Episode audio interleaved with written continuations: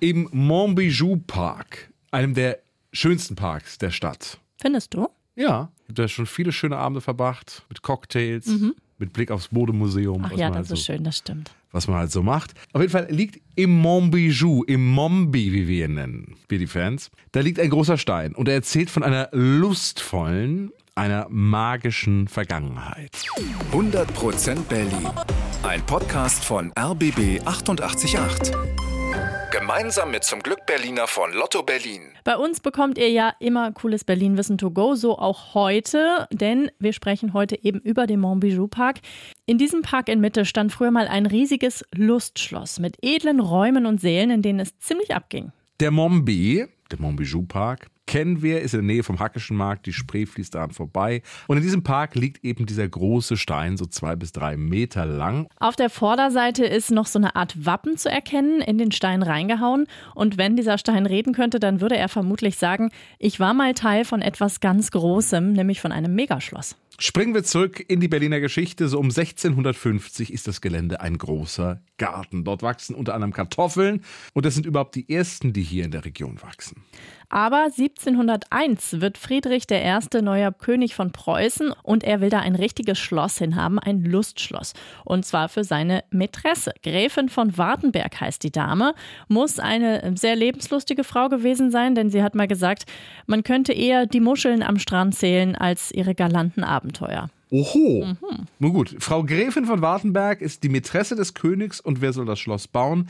Der Mann der Mätresse, der Graf von Wartenberg, hört sich jetzt nach einer demütigenden Aufgabe für den armen Grafen an. Ja, war es aber gar nicht, sondern der Graf war ein ziemlich machtgeiler Typ und freut sich, dass seine Frau jetzt ein eigenes Schloss hat.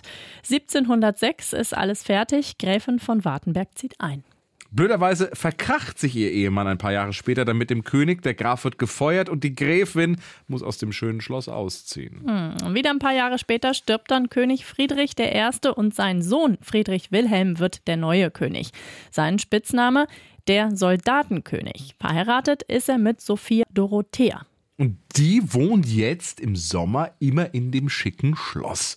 Und sie nennt es mein Schmuckstück oder mein Kleinod auf Französisch Mon Bijou. Ah. Daher der Name.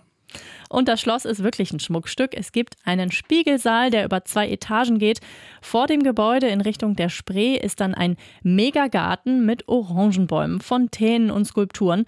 Königin Sophie feiert dort rauschende Partys, Maskenbälle und Konzerte.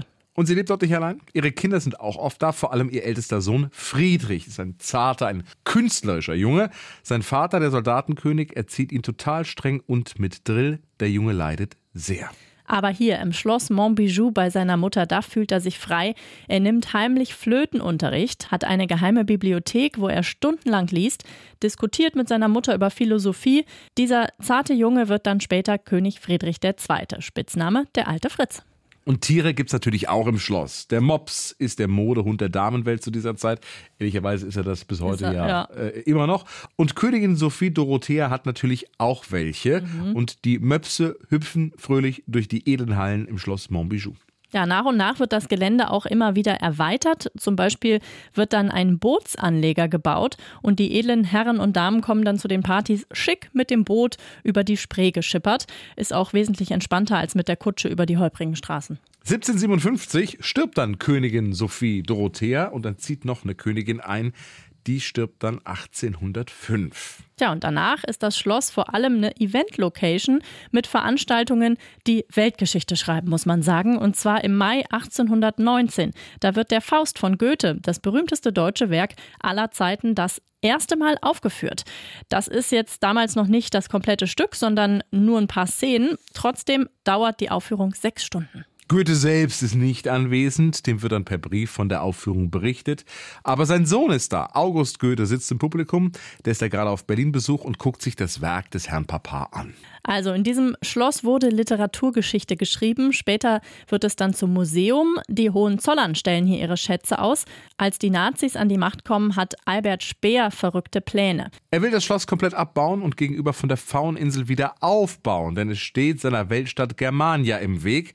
Aber dann kommt der Krieg und den überlebt das Schloss leider nicht. Es wird von Bomben getroffen und brennt total aus. Die Ruine steht jahrelang rum. 1959 entscheidet die SED-Führung, die Schlossreste werden abgerissen, der Park entsteht. Und heute, tja, geblieben ist der Name, der Park heißt ja so, Montbijou Park. Und ein letzter Stein vom einst glanzvollen Schloss liegt eben noch rum im Park. Den haben sie damals beim Aufräumen wohl einfach mal vergessen. Also, wenn ihr mal im Sommer in einem Liegestuhl sitzen wollt oder auf einen Cocktail wartend, kann man sich ja mal auf die Suche machen nach diesem herrlichen Stein. Oder man feiert einfach eine ähnlich gute Party wie die Herrschaften damals. Im Schloss Montbijou. 100% Berlin. Ein Podcast von RBB 888. Gemeinsam mit zum Glück Berliner von Lotto Berlin.